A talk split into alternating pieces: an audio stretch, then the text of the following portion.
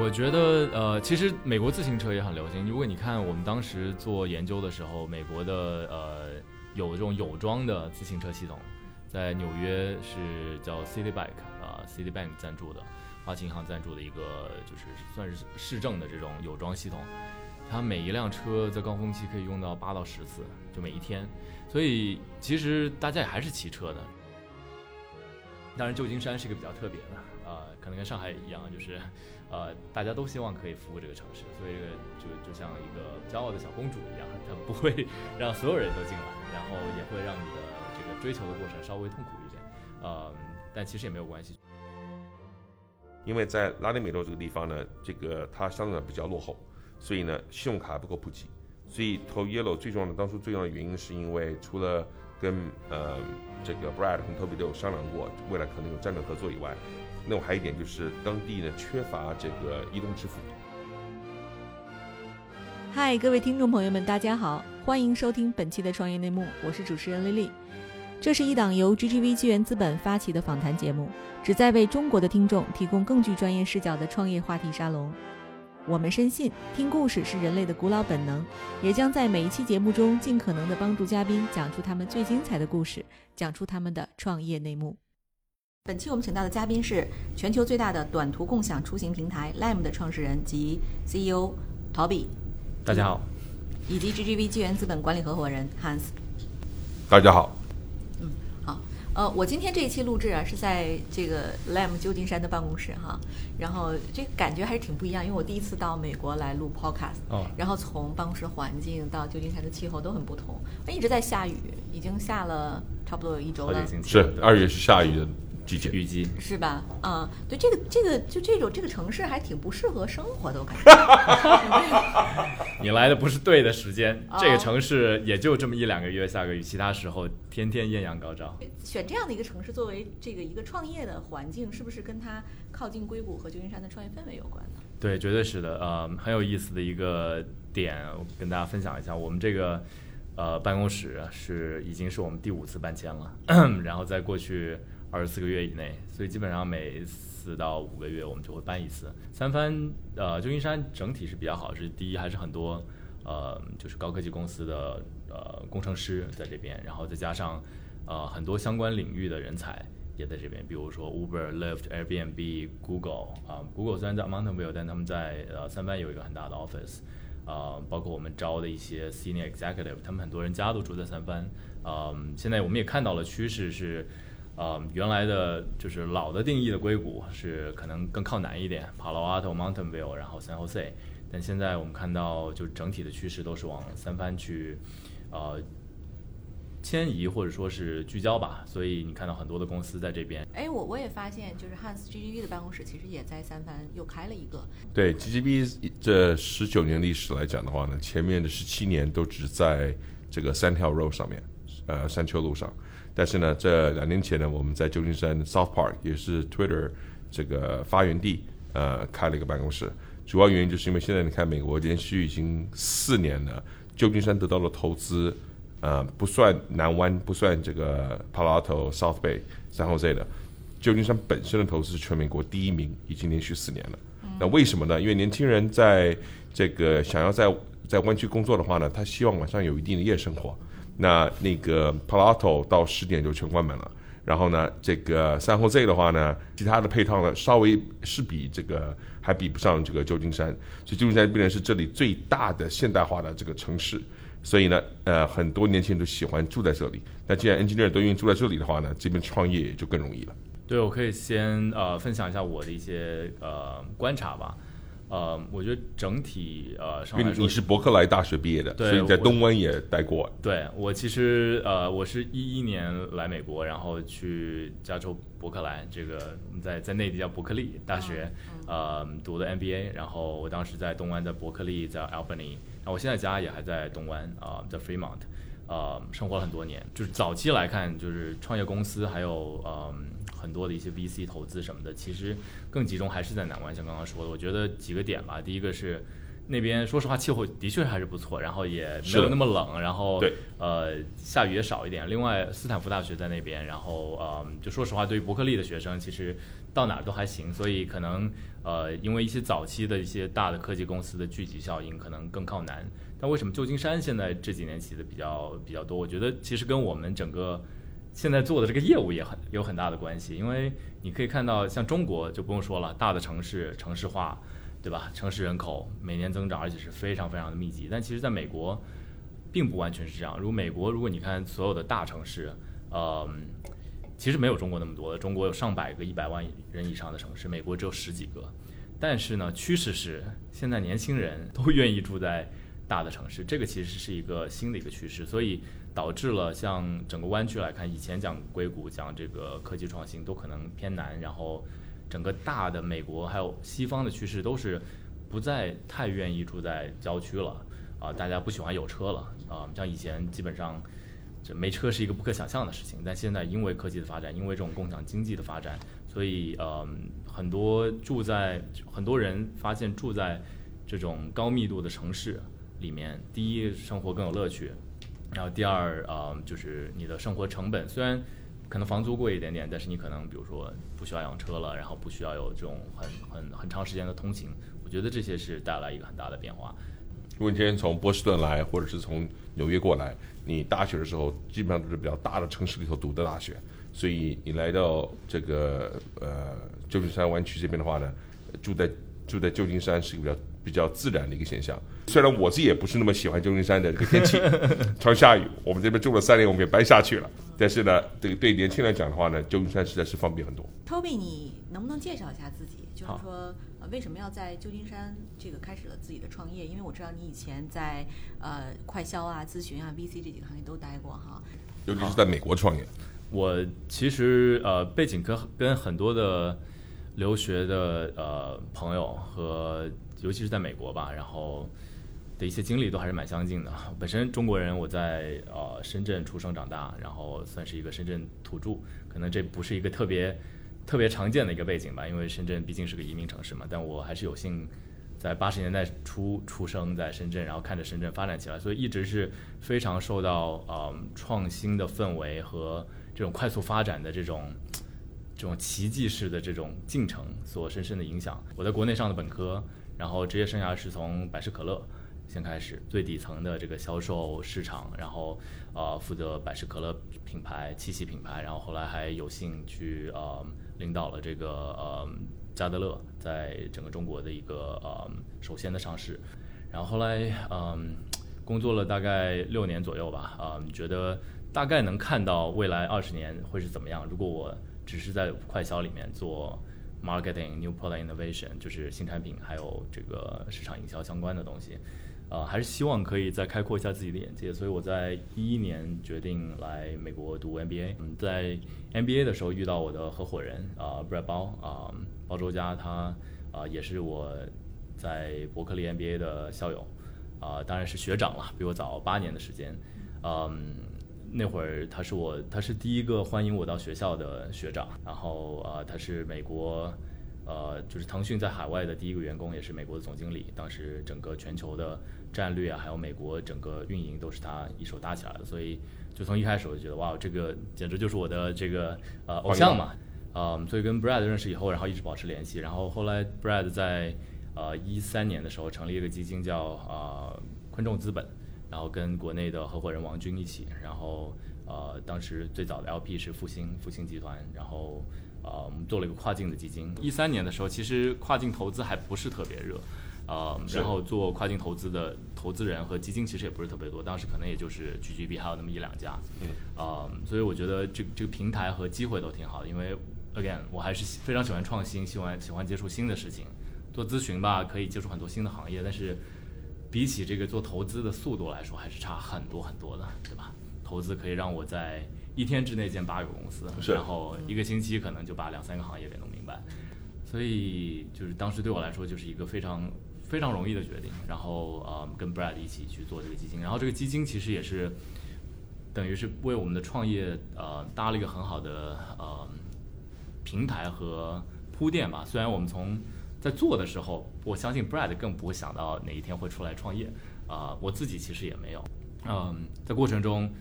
嗯，花了很多时间去看消费类的品，呃，这个呃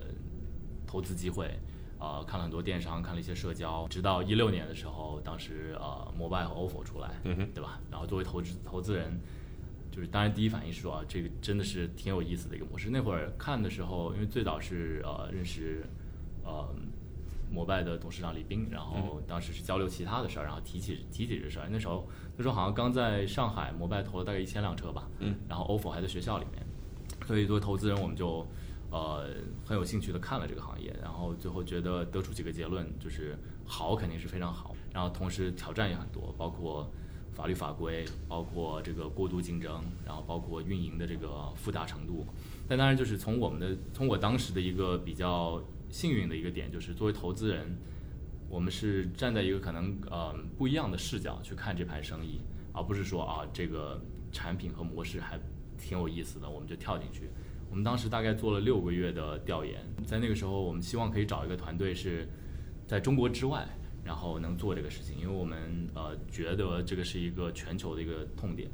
呃短距离，然后四个轮子不能很有效的解决的，它一定一定是需要一个更灵活的、更轻便的一个方式去解决的，所以。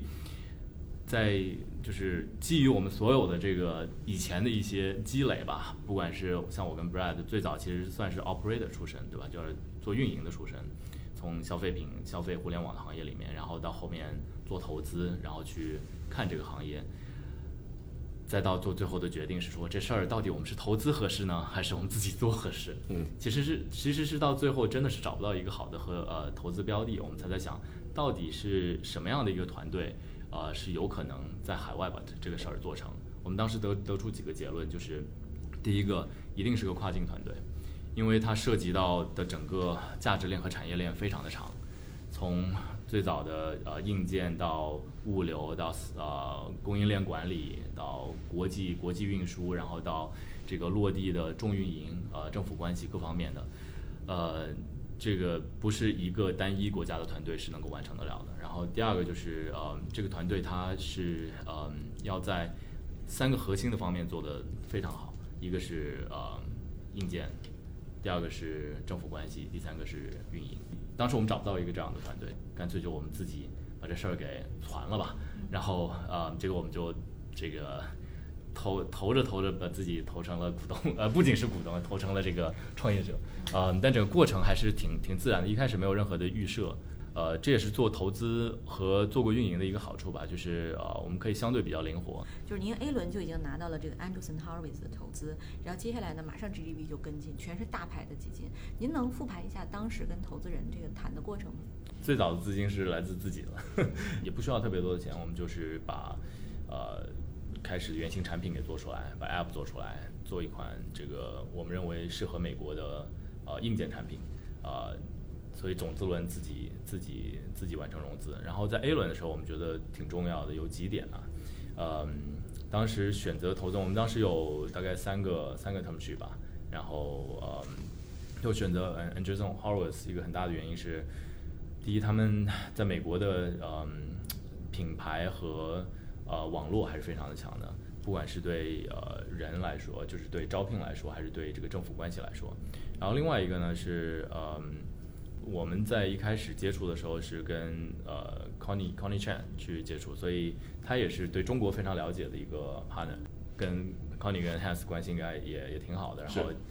一起合作的也也有很多的合作，所以在这个方面我们其实也挺关注的，就是不仅不仅是带来资本。给公司未来的发展，然后更多的是理念和呃对这个商业模式的理解。嗯，说说到为什么他们投，我觉得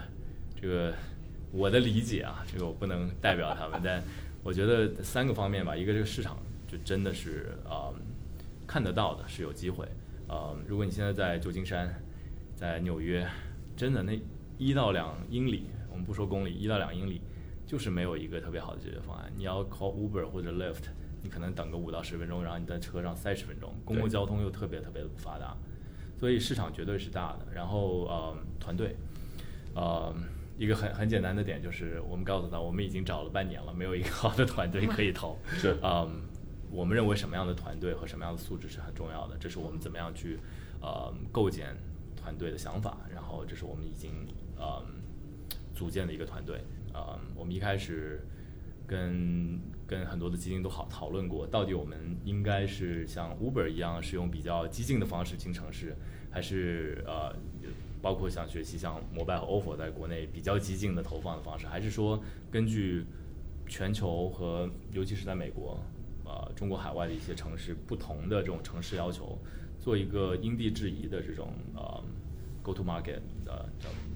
就是进进城的一个打法。这个我们当时有很多讨论，我觉得在这一方面，呃，大家的理念还是比较相似的。就是对于海外的市场来说，因为这种路权的管控非常的严格，呃，还是需要有一个比较合作的态度，呃，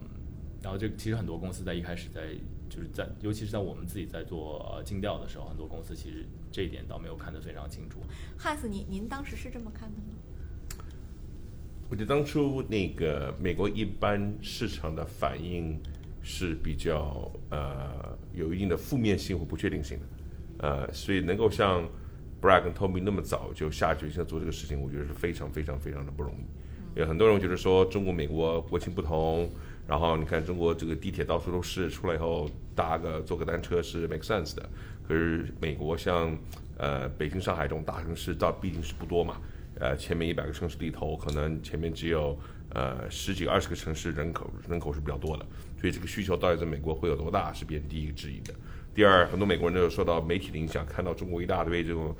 呃，这个跌积如山的这种呃，停车，这这这个单车丢在那边，就是说太没效率了。这个这多少有些文化的不同的一些，不能说歧视，但是绝对是不是那么先入为主的认同，这个是有机会的。第三的话呢，就是呃，这这个这个事情呢，你必须要有很强的供应链的能力，所以你的这个单车能够持续的时间，能够用的时间会比较久。呃，大部分的美国团队呢，对于在中国去搞定供供供应链这个事情是没有不太不太经验不多的，做这个事情在美国来看是非常不成熟，而且风险很大的。对，所以他们两个有下这个决心干这个事情，他们那时候的观点在美国来讲是一个少数的观点，而且那时候。看起来什么 Mobile 啊，Ofo 都想进美国，然后有中国的钱大量的支持，所以这些公司在中国已经有规模了，来来来进入美国市场的话呢，以为说他们应该会有拥有在规模上的这个优势，但是呢，他们一开始做的时候呢，又遇到了很多进程的问题，因为美国政府管的这种程度比中国政府管的还还多，还还严重。嗨，各位小伙伴，告诉你一件很重要的事情，创业内幕的听众群已经开通喽。在这里，你可以和我们直接沟通，也可以第一时间了解到 GGV 纪元资本线下活动的动态，近距离聆听投资人的独特见解，并且结交其他互联网圈子的小伙伴呢。入群，你只需要添加微信公众号 CYNMXZS，我再重复一遍，CYNMXZS，也就是创业内幕小助手的拼音首字母。并在好友请求中标注“创业内幕”。接下来，小助手会帮助你完成入群操作。我们期待你的加入。嗯，其实这个看起来也不是说，呃，这个这个就是某一家公司的问题，它其实整个行业都是行业的问题。是的。啊，那现在 Lime 在解决这些事情上有什么举措呢？啊，我们呃，在中国从第一天就投入了大量的资源和精力。我们有一个七十多人的团队在中国，专门负责供应链，呃，和产品迭代，呃，智能硬件、锁，呃，firmware，呃，软硬件的结合。所以这块听起来，对于尤其是对于我们中国同胞、中国创业者来说，可能还行啊。但对于海外的创业者来说，这真真的不容易。尤其是你要找到合适的人去管理这事儿，能把这个事儿给呃，怎么说呢？呃，规模化给做起来啊，我觉得这这真的是不容易的。嗯，这是一个，这个帮我们去解决了，就是怎么样可以让车的质量更好，这个持续的更久，而且供应供应量比其他人、比其他的公司都要上的更快。然后另外一个方面是，嗯，规模其实还是挺重要的，就是嗯，我们现在在全球大概五五大洲、二十个国家、一百个城市，全部都有运营，不同城市的类市场的类型，包括大城市、小城市。这个是这个是短时间内你就算有钱，可能也不一定能很快的呃积累的。然后我们可以用嗯一百多个城市运营的这个呃经验，然后去告诉不同的城市说，我们可以用呃什么样的一个模式和什么样的一个呃案例来支持你们的这个运营。这个其实对于很多市场来说都非常重要，因为他们还是看重啊、所谓 track record，就是你你原来的呃运营经验。像刚刚汉斯提到的。呃，很多海外的城市第一反应就是堆积如如山的照片，因为这个呃，这个的确是从媒体的 从从媒体的曝光上来说，这是他们第一第一能看到的，对吧？对。然后，但当他们呃搜搜这个所有 Lime 相关的运营和呃历史经验的时候，看到的却很少有这样子情况发生，而且更多都是积极的正面的事情。他为什么会做到就这种效率呢？这跟我们从一开始选了一个跟国内这个共享单车不同的打法是有关系的。嗯，在国内，尤其是一六年底和一七年一整年，最最常见的一个事情就是不断的投车，通过投投放量，然后来呃赢取市场份额，然后希望可以可以赢取善这个这个竞争的这个胜利。但其实，在美国不是的，就是即使你有你有资金，即使你有车，但呃，如果你没有很好的跟政府达成很好的这个良性良性的互动，呃，投得多反而是减分。所以我们在一开始其实是收着去投车，边投边沟通，然后边投边增加，呃，尤其是每个城市的这个运营团队和政府关系团队，花更多的精力去教育他们和呃建立信任。对，其实过去两年，这中国的共享单车大战哈、对于中国的这个用户来讲和 VC 来讲，都是一一次非常非常惨烈的一个课程。就是我想请问一下 Hans，就是美国的共享单车的生态和中国面临的问题是否类似？这两个市场差异在哪里？嗯就是我们在中国常用的价格战啊、烧钱的模式，在美国是否适用？在中国，因为之前有好几次最后合并的这个例子，呃，付奇勋在 GGB 做的这个优酷和土豆，呃，红杉呃出产的这个点评和呃美团，然后后来后来的滴滴和快滴，这几这些案例呢，都让大家觉得说，这个先先快速的这个投放扩展之后，能谈成这个 M&A 的话呢，呃，你的量越大，你在谈比例的时候就越有优势。只要最后能达成这个协议的话呢，之前再怎么的所谓的浪费都值得。那在打这场战的时候呢，因为双方都是企图心都很强，然后呢，这个呃阿里和这个呃腾讯都在后面，嗯、然后呢，之前已经有了这个滴滴的例子，所以呢，两家对于怎么样能够最后谈成呢，都有一些不同的这个看法。那也也也逼得竞争更激烈，因为认为觉得说，反正迟早都会合并的，所以还不如现在更积极的争取第一名的位置，呃，更好。但如果最后没谈成的话呢，那回头看的话呢，这个风险其实冒着过程是比较大的。在美国的话呢，相对来讲，美国没有经历过中国这样子这么残酷的这种呃竞争的这个经验，所以相对来讲呢，谁拿到了钱，谁就增加了一那个成功的几率。其实这个一六年、一七年呃的时候呢，这两年当中呢，很多在美国我们见到很多家公司做这个呃共享单车，但是呢，除了 Lime 和后来的这个做这个滑板车的呃 Bird 以外，其他人拿的钱说真的都不多，都无法这个得到资本市场的青睐。所以呢，Brad 跟 Toby 两个人能做到这一点，其实非常不容易。然后在美国已经是被认同是最这个行业里头最主流的公司。那呃这一点呢，是很多其他的团队虽然了解中国在做啥，但是呢，这个并没有得那没有办法得得到美国资本市场的这个信任。然后呢，后来之后来 Mobile 和 OFO 都在美国开始撤撤撤出去了，所以就让这个行业更难拿到这个资本市场的这个支持了。呃，我们最早呃从共享自行车，然后后来上了共享电动车，然后滑板车。我们最近在西雅图在测试呃共享汽车，嗯、就是从第一天开始，Lime 其实就没有把自己就是当做一个共享单车的公司。当然，从的这个短距离出行，第一和最后一公里的出行来看，嗯，这个两个轮子肯定是最好的解决方案。但我们一直也是保持一个灵活性，到底自行车是不是最合适的？然后还是其他的。我们现在看下来，嗯，就是每一个像我们现在刚刚提到的四种不同的产品，都有它自己的用武之处。嗯，但大的趋势现在看下来，呃，我们电动类的产品还是呃整体我们更加看好。啊，包括电动自行车，尤其是电动滑板车，在全球范围内，呃，基本上是呃所到之处大家都非常的兴奋和喜欢，嗯，所以这个也是在不断的呃推进的过程中，我们在持续的找到底对不同的呃城市和不同的国家什么样的产品更合适。有一些有有一些城市其实还是更喜欢呃电动自行车，比如说我们现在看纽约，它的电动自行车的使用量和使用频次都比非常的高。呃，所以我们现在也在考虑，根据不同的城市是不是有一些不同的组合。但呃，但回到像刚刚提到的，呃，到底就是对公司来说，什么东西是最重要？我觉得还是核心能力的构建。对于我们来说，核心能力构建就是供应链、运营和政府关系。美国其实很多当地的政府，尤其市政府，对于选民的反应是非常敏感的。呃，只要有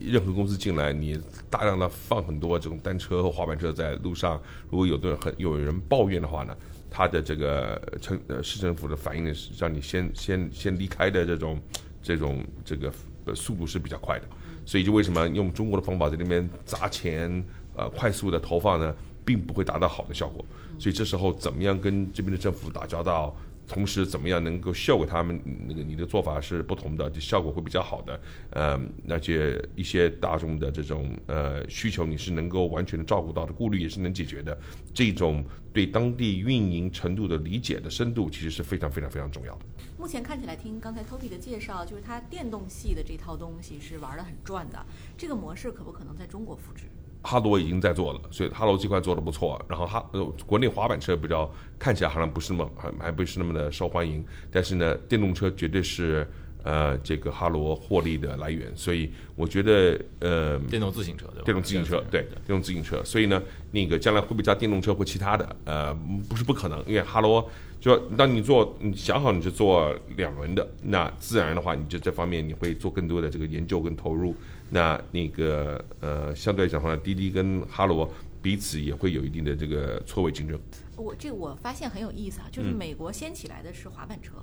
在中国掀起来的是自行车，这可能是一个文化的差异，是吧？嗯，就是美国人骑滑板车这个东西很平常，是这样吗？对，你觉得是吗？我觉得呃，其实美国自行车也很流行。如果你看我们当时做研究的时候，美国的呃有这种有装的自行车系统。在纽约是叫 City Bike 啊，City Bank 赞助的，花旗银行赞助的一个，就是算是市政的这种有装系统。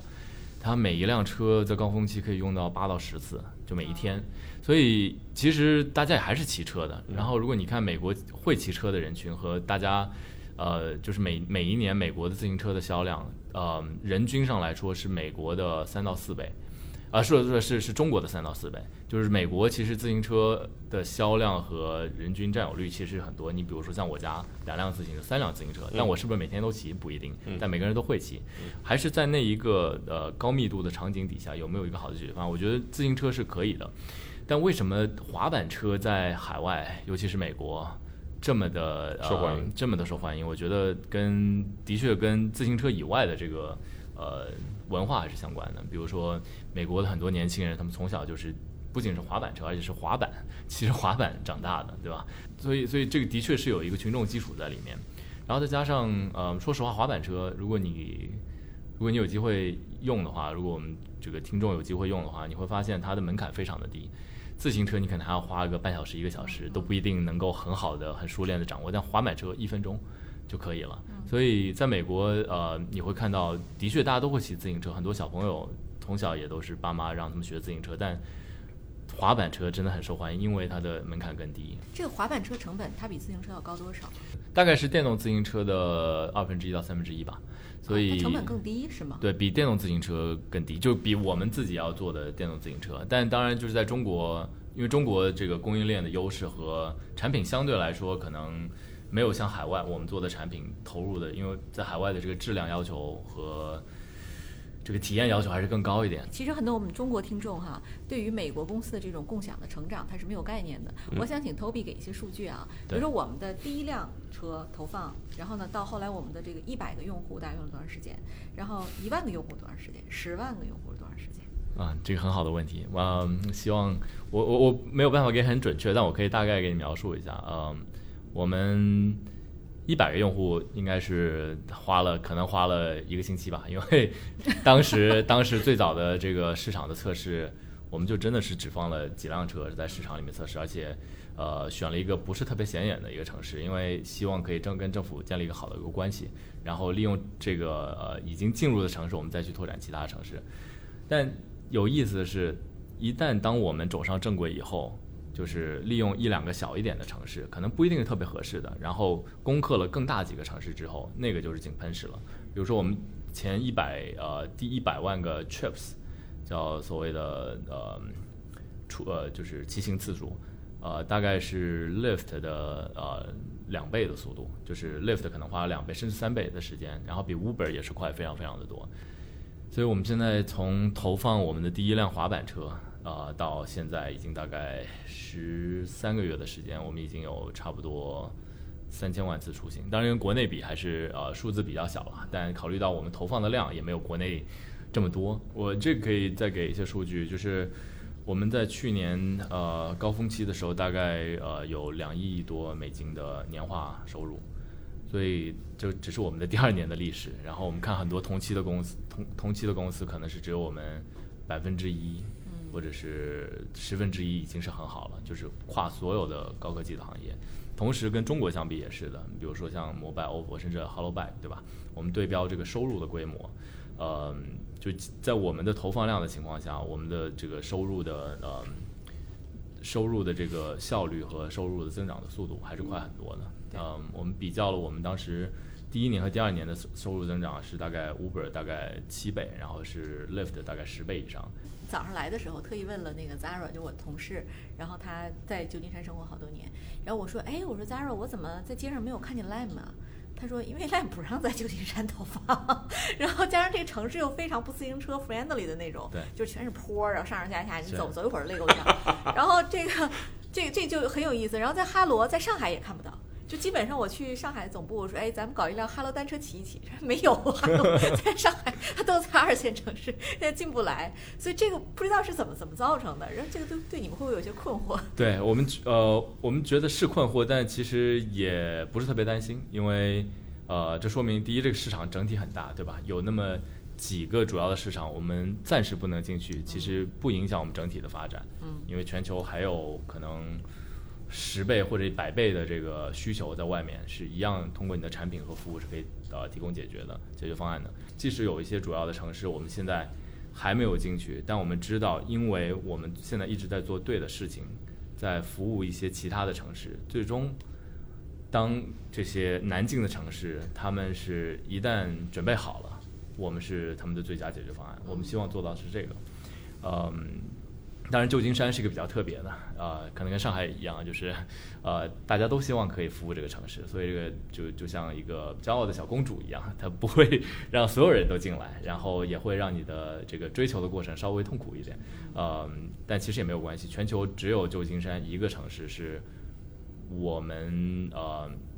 暂时想进没进，然后竞争对手在里面的，其他所有的城市要么是只有我们在，要么是只要是竞争对竞争对手在，我们是数倍的量。呃，这个 Bike 已经进入到二二十多个国家的一百多个城市，然后五大洲都应该有覆盖。对。那其实呃，你有没有想过这个到中国去？我们现在讲出海是说，呃，回中国出海了。嗯，我觉得难度是很大的。嗯，所以我觉得有所为有所不为吧。嗯，我们如果真的考虑中国的市场的话，我觉得可能是合作的方式，因为我们的产品相对呃这个设计和投入都呃更适合海外的这个。呃，模式和场景，包括电动的产品，包括呃滑板车，对吧？在中国，我们还是需要验证是不是在自行车之外是是有可能的。所以这为什么那个我们其实车是在中国生产的，其实可以就近投放，我们一直也没有投放，就是因为我们觉得中国的中国的很多创业者在这方面已经做得非常好了。我们我们做我们能够把握好的地方。哎，对，汉斯在中国啊，就是我们谈到这种这种比较快速增长的商业的时候，它通常有两个 competitor 或者三个。咱们的这个最终结局通常都是并购，嗯，因为后面有 BAT 撑着嘛，嗯，大家都不愿意烧自己的钱，嗯，那在美国会出现类似的情况吗？不一定，嗯，那个美国这个市场比较习惯两家都能够有各自的错位竞争，或者稍微一些各自有一个比较高端，一个比较低端的这个公司，像在这个呃呃 ride sharing 这块，那个 Uber 和 Lyft 各自都不需要合并，各自都能都都能干。那 Lyft 呢，只做只做只做美国，然后只做 ride sharing，它连外卖这个都都不做。那 Uber 呢，学了中国的美团的打法，想变成一个这个 super app，所以呢，就是呃跟只要跟这个呃旅行有关的和呃车子有关的，它都会想去碰一下。本身就会两种不同竞争或者发展理念的公司，所以他们中间合并的可能性其实是不大的。还有一点就是，欧洲其实是更适合是以单车生活的城市，它城市比较小，相对人的密集度也比较高。美国的城市它的地的面积比较大，人口比较少，所以呢，汽车美国的城这个城市是为汽车啊做设计的，所以呢，相对来讲，这个在美国做的不错的话呢，欧洲可能这个市场可能会更大。因为我知道您投了很多单车公司，其实，在巴西还有一家叫 Yellow，也是您投的。嗯，对，这个可以提吗？可以提啊，对，呃，您还投了这家，就是呃，像 Yellow 这样的公司，它更像是在中国的这个 Hello Bike，还是更像在美国的 Lime？嗯，都不太一样，它更像呃，比较像美团。为什么呢？因为在拉丁美洲这个地方呢，这个它相对比较落后，所以呢，信用卡不够普及。所以投 Yellow 最重要的，当初最重要的原因是因为除了跟呃。这个 Brad 和 Toby 都有商量过，未来可能有战略合作以外，那我还有一点就是当地呢缺乏这个移动支付，所以呢投 Yellow 讲直接一点，是为了移动支付而做，呃，这个共享共享这个单车或者是共享滑板车，所以呢那个在欧美相对来讲做移动支付的这个市场的空间会比较小。那呃，我们为什么会让这个巴西的 Yellow 和这个墨西哥的 Green 两家合并变成了 Grow，主要原因是也是因为 Green 没有支付，而 Yellow 有支付。那 Green 在这个滑板车这边走的比较快，比较更积极一点。那 Yellow 呢，它发展更全面一点，所以两边就有个互补的机会，把它们合并了。那未来说不定跟这个 Lime 也有合作的空间。所以呢，这个是每个地区情况是不一样的。在开发中国家呢，相对来讲，每个人眼光盯的都是移动支付这个市场。特别因为我知道你们在中国也有 office 哈，就是大概 base 在哪里？你有没有招聘的需要？也可以让我们听众试一下。对，呃，我们在中国呃呃有一个呃非常好的一个团队。我们在深圳呃有一个呃比较大的团队，大概三四十个人。然后我们在昆山有一个供应链的一个团队，然后在天津也有。呃，在很多供应商呢有驻场的团队，我们呃今年会加大力度去拓展我们在国内的供应链和生产团队，呃硬件的团队，我们需要很多的呃软件和 firmware，就是软硬结合的人才，然后呃我们的 back office 也在扩张，包括我们的呃财务、人事、法务，所以在今年我们还是有一个非常野心勃勃的一个计划吧，把中国持续打造成我们的呃研发的一个。好的大本营，然后来支持我们在今年呃持续的扩张我们的全球的市场份额。我们现在全球市场份额大概是百分之七十，在美国已经接近百分之六十。嗯，在七个还是八个国家的呃那个 App Store 呃，包括 Android 的商店都是排名第一。不仅是旅游的这个品类，所以这个实现这个的前提就是我们需要有一个非常好的一个中国团队。听着非常酷，你有没有一个？链接或者入口，让大家可以找到的这个招聘的机会呢？可以，没问题。我们呃，请登录 l i 到 m 一呃斜杠 Korea，呃，上面有我们很多的呃招聘信息。当然，现在可能更多还是聚焦海外的一些机会啊，但我们马上也会上线一些呃国内的机会。其实科比讲这点蛮重要的，因为我觉得咱们年轻的这个听众应该考虑去这个呃 Line，因为未来的十年，中国的这个智能手机用户已经九亿多了。这个上升的空间是比较有限的，所以呢，你想做这种，呃，这个比较消费类的项目，这方面的这些研究，呃，软硬结合的这种呃开发，你你不在一个比较国际化的公司做过的话呢，对于未来的发展其实是非常有帮助的。如果这样经验的话，所以去 Lime 我觉得是非常非常优秀的一个选择。